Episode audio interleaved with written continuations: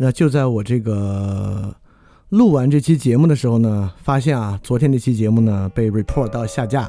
OK，哎，这就叫做没有止于理。如果合理的话，当然人是不会干这种事情的。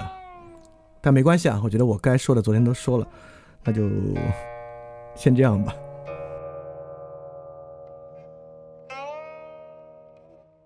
大家好，欢迎收听新一期的饭店 special。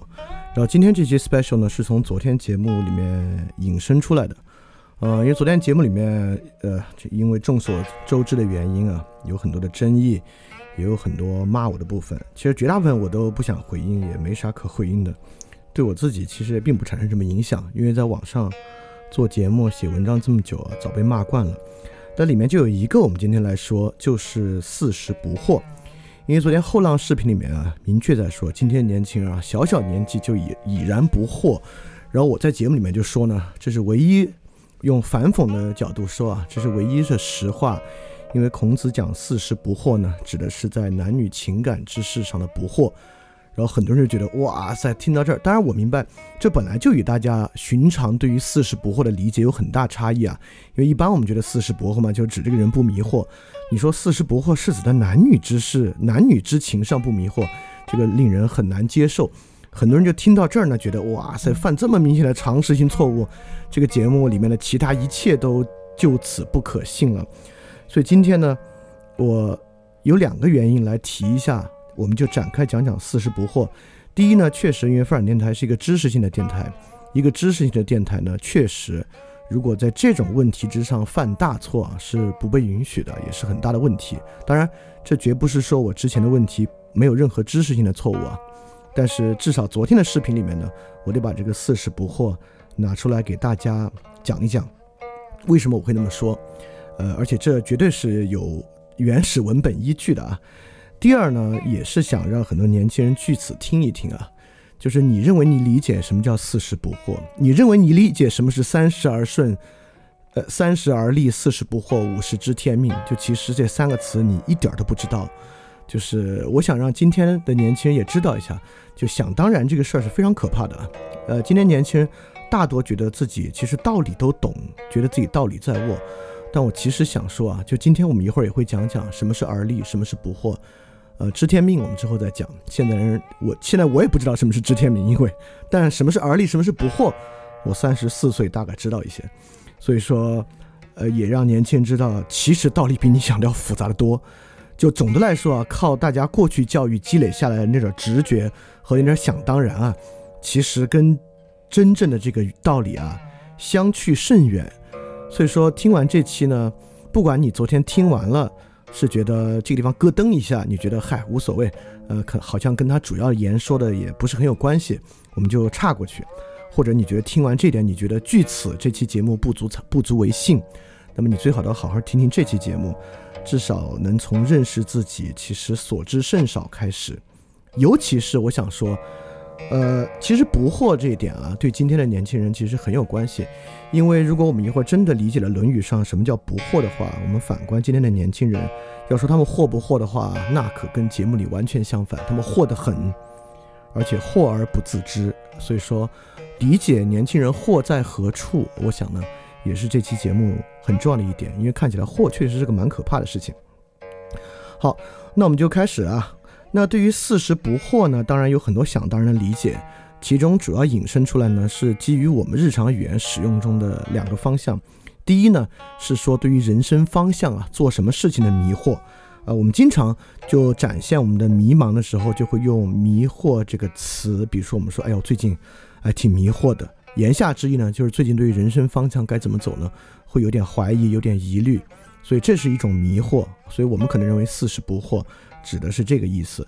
那第二种迷惑呢，一般都来讲是对于某个道理，这个道理没有理清。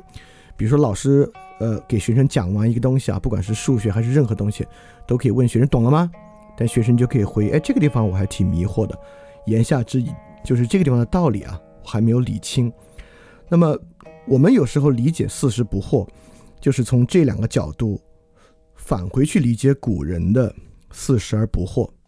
我们认为那四十不惑，要么就指孔子四十岁的时候对于自己的人生方向就不迷惑了，要么是指孔子四十岁的时候啊，对于道理这事儿呢就基本摸清。当然是不可能的。这两个事儿呢，我先做最简单的反驳。第一啊，第一点，为什么四十不惑不可能是知道人生方向啊？如果四十不惑知道人生方向，那五十知天命，那知天命是啥意思呢？对吧？知天命大概是指人生使命方向明白，这明显重复啊。而且，如果你对孔子生平有一点点了解，你也知道，孔子的主要大起大落啊，都在四十岁甚至五十岁以后。就那会儿，对于到底是要当教育家还是当政治家，就孔子自己也很拿不准。而且在孔子从政失败，再有从政机会的时候，飘飘然之态，弟子对他呢，其实也有讽刺和批判。所以说，你说孔子是不是四十岁的时候对自己人生的方向和将要干啥就已经完全知晓了？那当然，他那当然不是了，对吧？那么第二个呢，那就是说，这个是不是指孔子对道理就完全迷惑了呢？当然不会啊，就是其实《论语》啊，君子之德，对于学而不倦，对于求之不倦这个事儿是非常非常强调的啊。就孔子，就《论语》里面也说：“子曰：默而识之，学之而不厌，诲人不倦，何有于我哉？”所以说，你说孔子四十岁道理这事儿就都摸清了，不可能。那四十岁都摸清之后干嘛呢？就一个君子，首先要知道自己无知，要知道自己很多道理呢，其实是不知道的。其实《论语》里面还有另外一个非常非常好的话，我也在这里可以送给大家，也也也也来看看《论语》对于学而不倦的这么一点。就《论语》里面，子贡问孔子说。次也何如？子曰：“汝弃也。”曰：“何弃也？”曰：“胡连也。”这个是什么意思呢？就是子贡问孔子说啊，因为子贡是孔子很有名的一个弟子嘛，最核心的几位，他就问孔子说：“你觉得我怎么样？”孔子说：“你啊，已经是一个器了，器物的器。”然后子贡就说什么器物呢？孔子说：“胡练。”这个胡炼是国宝级的器物，就是宗庙礼器之中至高的礼器。而且子贡本身呢，也是成功商人，成功政治家，当过应该当过不止一个国家的宰相。所以这个时候呢，孔子一方面呢是夸奖子贡，说你呀已经到了这个最厉害、最厉害的地步了。但我们也知道《论语》中有“君子不器”，言下之意啊，就是子贡虽然已经是胡练之器了。但依然没到尽头，还有君子不器在前面，所以说四十不惑，既不可能是四十岁孔子知晓人生方向，那也不可能是说孔子四十岁的时候通晓一切道理，所以这个不惑呢，其实跟今天啊相差很大。就我们不管读老子、孟子、孔子的古书，这些古书呢和我们关系都很近，里面有很多句子啊，我们今天不靠翻译注释，其实也能够理解。但我在这里还是。不是想说，那“惑”这个词为什么不可以用今天自然语言的“迷惑”来解呢？那不是因为这个词的意思从前到后发生了变化。其实“惑”这个词的意思，我想从前到后并无多大变化。那为什么不可以用今天的“迷惑”来解“四十不惑”的原因？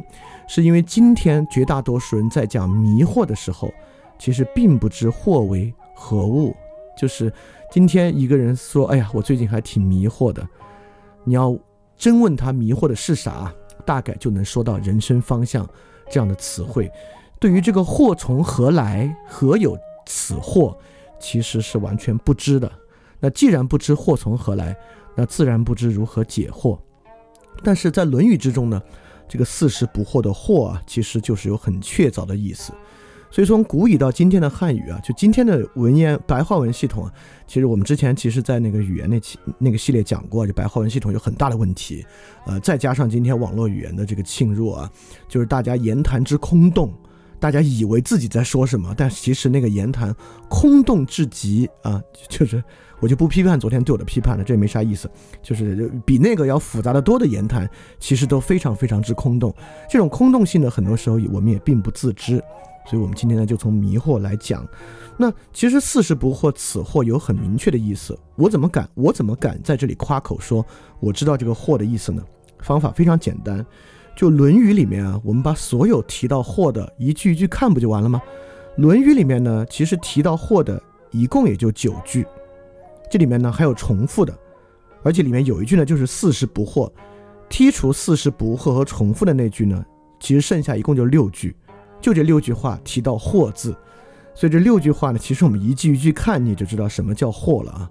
这是很简单的一个方法，呃，当然这里面说起来简单啊，实际上你要把意义勾连到一起呢，也需要一点分析。但这个分析呢，我的意思是说，这也是一种 articulation，就像我们讲电影那期讲的一样。那么这种勾连，在我说完之后呢，你不会觉得这是一家之言，或者说啊，这只只只是你如此理解而已。当你把这六句话和四十不惑前后的关系勾连到一起啊，你就会发现，OK，那这个确实是对于四十不惑特别好的解释。那我们就来一句一句看一下，其实很简单。好，第一句，互相难语言，童子见。门人惑，子曰：“与其进也，不与其退也，为何甚？”当然，我这么念你会觉得，因为是古语嘛，你也不知道是哪个字，所以在这期节目的那个简介里面啊，我把这话都贴进来了。那我说一句古语呢，我也会把它翻译出来。那翻译的部分呢，你就很容易理解。呃，这里面提到“惑”的主要是前半句，就是“互相难语言，童子见门人惑”。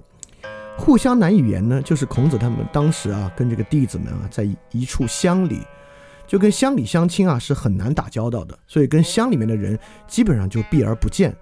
但是呢，童子见，孔子呢却接见了那个地方的一个童子，门人惑。因此，这句惑的结构实际上就与整个《论语》里面谈惑有一个非常一致性的结构。这个结构是什么呢？就是自己与自己矛盾。矛盾的第一部分呢是互相难语言，就是与乡人啊很难打交道，因此避而不见。第二个呢是童子见，所以说惑的部分呢就是人自己与自己矛盾，这是为什么呢？这是《论语》里面惑的意思。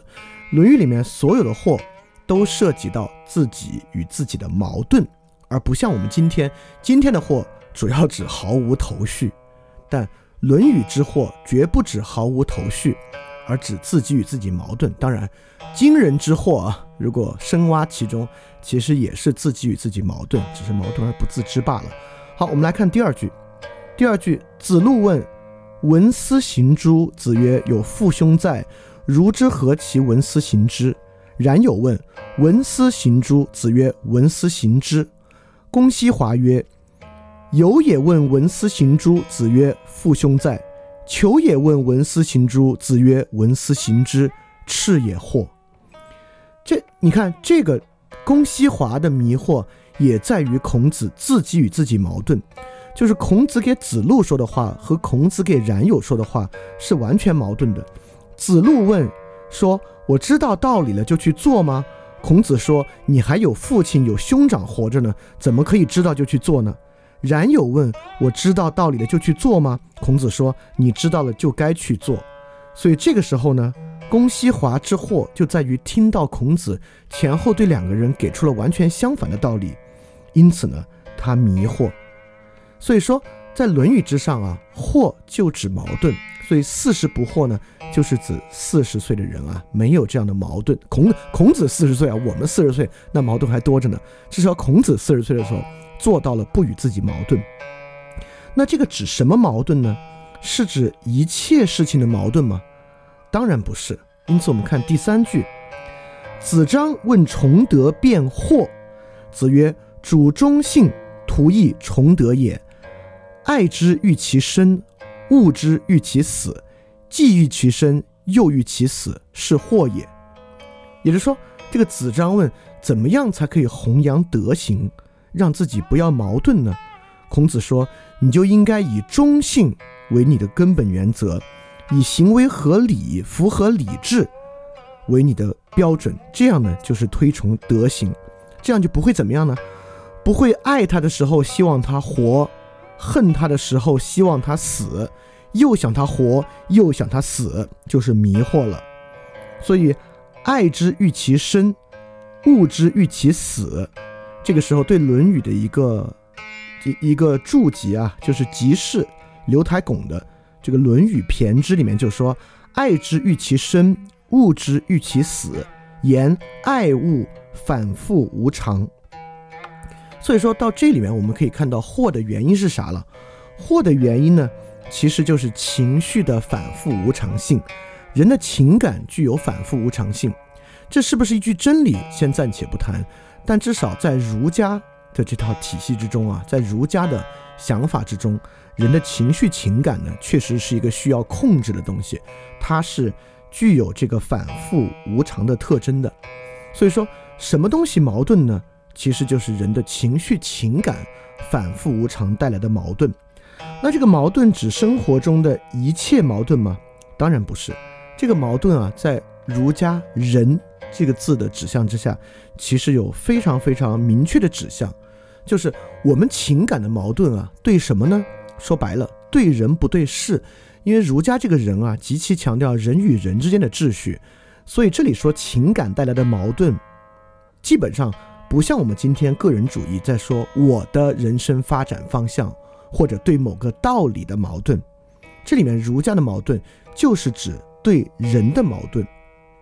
我们看第四句：“公伯僚硕子路于季孙，子服景伯以告曰：‘夫子固有惑至于公伯僚，吾力犹能四诸世招世朝。’子曰：‘道之将行于也与命也，道之将废也与命也。公伯僚。’”其如命何？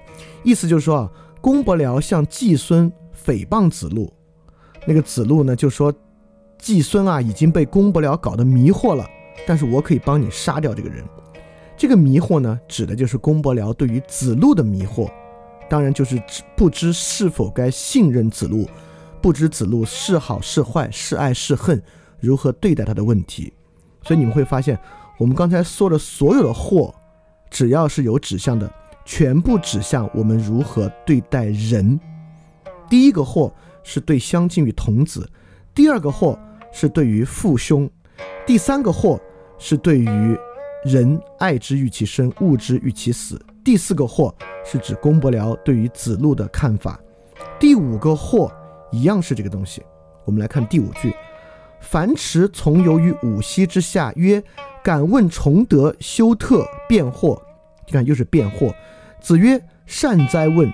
先事后德，非崇德语；攻其物，物攻人之物，非修特语；一朝之愤，忘其身以及其亲，非惑语。”所以这里就在问：什么叫去恶念，尊崇道德，辨析自己的矛盾？那么这里说矛盾这句是什么呢？一朝之愤，忘其身以及其亲，非祸语。这个祸是怎么呢？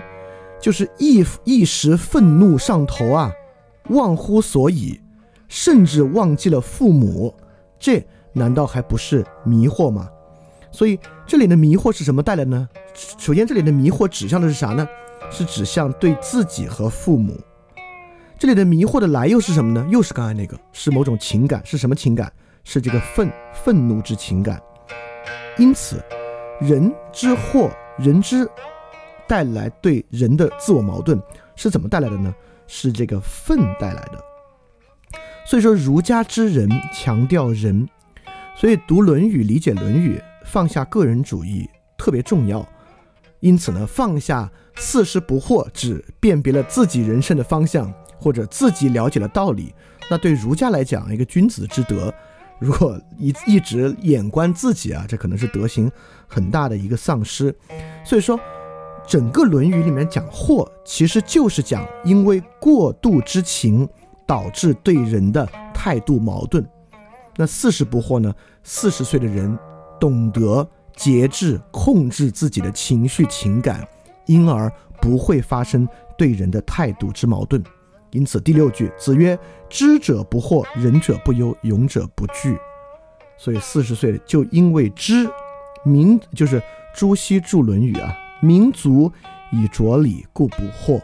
就是你的民是很足的，但这个名很浊，你还得我们还得说到底是啥意思。所以说，如果四十不惑，那我们就接下来要说啊，你看，我们现在先总结一下啊。其实我们已经大概知道什么叫惑了，对吧？它绝不是指我们理解中的人生方向或者对道理。因此，惑呢，就是指因为情感失据，导致对人的态度发生矛盾，这个呢就叫做惑。那我们接下来看怎么叫不惑呢？我们知道啊，就儒家讲求中庸之道，这个中庸之道啊，就是最典型的情感控制论，就是人一定要控制住自己的情感。因此，不惑之最基础的一点啊，就是情感有度。《论语》里面有大量讲情感有度的东西，比如说“辞达而已矣”，就说话说到了就行了，再说再多说过分，就失去了这个有度。包括子游曰：“丧至乎哀而止。”就是说，即使是丧礼啊，展现哀伤之情，就应停止。如果比哀再大，到悲到伤，其实呢就过度了。包括《论语》里面还有“关雎，乐而不淫，哀而不伤”。那这个是最有名的这八个字：“乐而不淫，哀而不伤”，那就成为了儒家性情。一个特别典型的一个标准，对吧？就是君子之道，温和、节制、中庸，过犹不及。所以说，惑呢，就是丧失了这样情感和情绪的中道，因而呢，产生了惑。包括，就是这不是《论语》之中的，我们有时候以为是，但其实不是。是孔子的弟子子夏来讲关雎，就是关雎为什么这么好？孔子为什么这么喜欢关雎？就是因为这个东西呢，发乎情。只乎礼，好，这里我们就要引到很重要一个东西了。怎么样可以不惑呢？也就是说，人控制住自己过度的情感，即可不惑。人怎么控制住自己过度的情感呢？当然，这只是儒家的观点啊。对儒家来讲呢，就是只乎礼。OK，从礼我们就要来看人什么是礼，怎么叫礼的熟练能够让人不惑。我们都知道三十而立。今天我们一讲三十而立，好像是都在从成家立业的这个“立”字之上引申出来，好像讲这个三十而立啊是要立业。这当然跟《论语》的原意根本就完全不是一个意思啊。《论语》讲兴于诗，立于礼，成于乐。所以这个三十而立，这个“立”字的什么意思啊？特别明白，就是立于礼。也就是说，三十岁呢，礼的习惯你就基本已经养成了，或者你就知道。礼是什么个意思？有哪些礼了？好，这是一个很重要的事情啊。所以三十之礼，那礼就是什么时候该做什么，不该做什么，这就是礼。那么跟不惑的关系是啥呢？其实啊，不惑是什么呢？不惑就是礼的熟练，也就是你待人接物、对待他人，按照礼的方式去做，久而久之，当礼熟练之后。情就被理来止了。每次你发乎情，就自然止乎理。久而久之形成习惯，情老练之后呢，就理老练之后，每次都压抑住情，就产生了不惑。而其实从四十不惑到五十知天命也是一样。当人能够控制自己的情，也至以至于不要自我矛盾，能够行出君子的中庸之道，慢慢慢慢。到五十岁的时候，过了十年不要自相矛盾的生活，才慢慢知道哦，原来可能我的使命是这样的。当然之后这个知天命啊，到耳顺，你看今天我们觉得啊，这个 六十耳顺指的是六十岁啊，这个人情感就比较温和了，听什么话都顺耳，这个也是个想当然的一种无知吧。这个耳顺呢，其实耳是通假字，耳顺就六十而顺，五十知天命，六十而顺，就是指五十知天命，六十顺应天命。但从知天命怎么顺天命啊？这事儿我今天还没法说，因为我也不知道，太小了吧可能。但是怎么叫三十而立，四十不惑？这个而立什么意思？不惑什么意思？我今天能够说一下。所以说，我们今天大概已经说了什么叫而立，什么叫不惑。因此，不被自己过度的情感所困，视为不惑。所以，今天年轻人惑吗？今天年轻人当然惑。今天年轻人非常惑，也就是说，今天年轻人会因为不懂得节制自己的情感而做出自相矛盾之事吗？那太多了。从视频本身到视频衍生出来的一切，包括对视频本身的批判。实际上，里面自相矛盾之点都非常非常多。虽然我批判那个视频，但并不代表我认可网上一切对那个视频批判的方法。尤其是当其当其进入到一种自怨自艾，认为那个那个视频的最大问题是没有看出中国贫富之差距，把自己划到贫的那一边。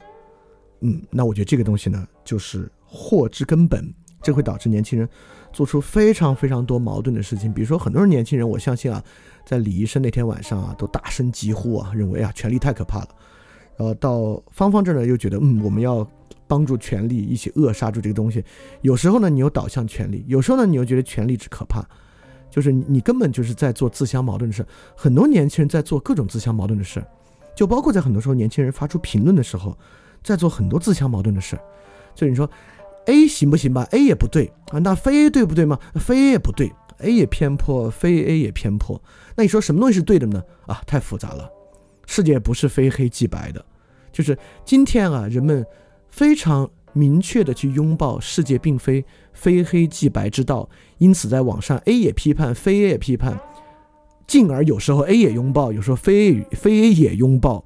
这种迷惑之事啊，就非常非常多，所以什么都不喜欢，或者什么都喜欢，就明显相反的事情，都觉得嗯，我从中把握住他们道理，他们都合理，以至于有时候呢，误解黑格尔的话，存在即合理，总用来去做自己的言行可行的论证，其实有很大的问题啊。但这个你可以去看看，我今天刚刚发在看理想的一个文章，就是后浪风波中被忽视的公共言谈真诚啊，其实说的就是这个事儿。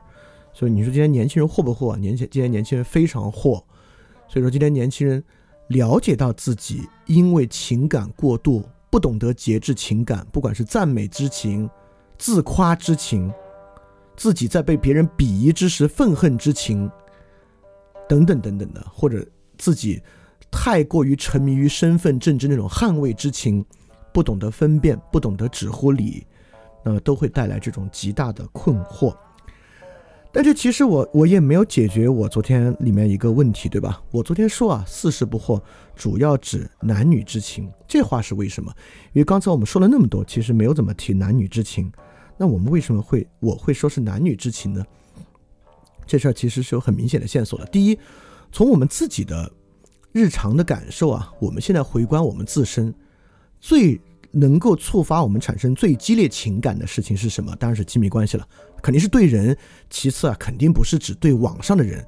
那对网上的人，昨天人昨天的人啊，不管听完我那三十分钟有多生气，那估计关掉之后，那个气延续不了半分钟啊，他就能够干别的事儿。但是你要是在日常生活中真的认识一个人啊，谈恋爱啊，那产生的情感，那才是让让人真正很上头啊，以至于失眠，呃，产生各种各样问题的情感。所以说，确实啊，在我们诸情感之中，虽然有时候在网上表达的。其实也有很多是关于亲密关系的各种的问题啊，所以说，其实我们今天发现啊，人对人的情感其中挑战最大的，当然就是男女之情，但就是或者说情爱之情吧，因为同性恋也是一种啊，就情爱之情。那么孔子有没有提这事儿呢？啊，孔子当然提。第一，孔子修《诗经》，那《诗经》风雅颂风这一篇呢，基本都是情诗，而孔子对于《诗经》的学习，其实。非常非常的在意，包括我们刚才引那句“孔孔子评关雎，乐而不淫，哀而不伤”。那其次呢，孔子也讲《论语》讲：“小子何莫学夫诗？诗可以兴，可以观，可以群，可以怨。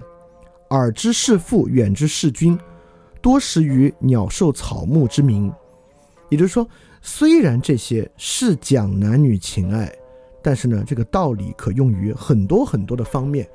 因为那个时候其实男女并不平等，我们也知道，这孔子中间也是，呃，算是休了自己的妻子的。但孔子不会不知道男女之事其实是最令人迷惑之事。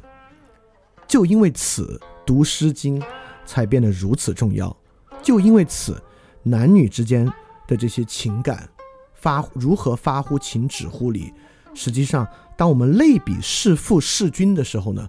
我们也在用这种方法，也就是说，当你因为男女之事都能够控制礼节有度，那么弑父弑君呢，就更可以做到。所以孔子呢，当然知道人之大祸在于男女之情。所以说，不管我们今天，呃，从我们的生活经验出发，还是从孔子对于《诗经》的强调和修订《风雅颂》里面风之多和风里面的情诗，啊，其实我们能够看出，其实孔子对于男女之事里面的情之有度。当然也是非常在意的。所以说我才说四十不惑，主要指男女之情的不惑。当然，我认为一个人如果能做到男女之情不惑，那其他情感啊，自然也能够张弛有度，这是肯定的。好，希望听到这儿啊，昨天听的人呢，已经知道了你自己的想当然，知道了你所以为的道理。你以为你知道四十不惑，实际上四十不惑。要真展开，背后有这些，可能你之前一概不知，因此你也不知道何为惑。因此呢，今天年轻人也不知道自己之惑到底是什么，也不知道如何去节制自己的情感。所以，如果要节制情感呢，我就认为啊，理真的很重要。那么，很多人昨天就说啊啊，你那个节目，那你都说这个理很重要，那你为什么在节目里骂人呢？哎，大家就是如果大家讲道理的话啊，呃，第一，我不认为。这个今天的知识分子啊，都要一直保持温文尔雅，这是一种非常懦弱、很 soft 的感情。就是当面对义愤之事，愤怒是一定要表达出来的。就是知识分子一定要学会展现自己的怒气，鄙夷都不是问题。就知识分子千万不要给自己套上要温文尔雅、随时温和温柔的东西，这实际上是一种很 soft、很软弱的性情。就义愤如果不兴的话。正义呢，其实很多时候也难以维持，但这个心义愤也要有度。所以昨天呢，第一啊，我念里面那个脏话，就那个他妈的和那个句式啊，明显来源于这个呃，就是姜文那个电影《让子弹飞》里面的那个句式，而且呢，也只出现在节目之首和节目之尾，中间呢，也主要以讲理为主。所以说，你说昨天的节目合不合理？那当然，我认为啊。我是发乎情止乎礼的一期节目，其实你说那节目话说的多难听，就是里面对年轻人到底有多鄙夷，我觉得 完全不是。